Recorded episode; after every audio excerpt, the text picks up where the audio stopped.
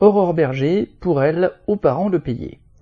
Aurore Berger, secrétaire d'État à la famille, s'est répandue dans la tribune du dimanche du 10 décembre sur un sujet qu'elle connaît bien mal, la vie des familles populaires, les difficultés des mères célibataires pour élever leurs enfants, le fait de grandir dans ces conditions. Pour se documenter sur cette question, elle voulait réunir quelques médecins, historiens, psychologues, etc. Mais avant même la première réunion, plusieurs d'entre eux se sont désistés, ayant lu l'interview méprisante d'Aurore Berger. Pour la sous-ministre, l'explication des émeutes qui ont suivi l'assassinat du jeune Naël par un policier en juin dernier est simple. Les parents seraient incapables de tenir leurs gosses.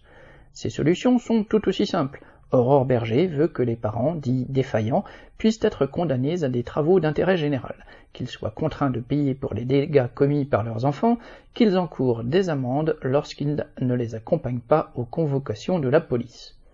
On ne peut pas reprocher à Aurore Berger le fait qu'elle soit née avec une cuillère d'argent dans la bouche, mais visiblement elle n'a jamais songé à l'ôter pour parler avec une femme de ménage ou une cuisinière, ni dans l'école catholique de Versailles où elle a étudié, ni au cours de sa carrière politique, commencée paraît-il à l'UMP à 16 ans.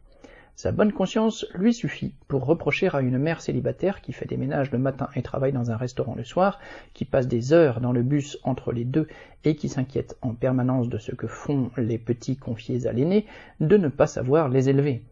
La ministre promet l'organisation de réunions pour savoir de quoi les parents ont besoin.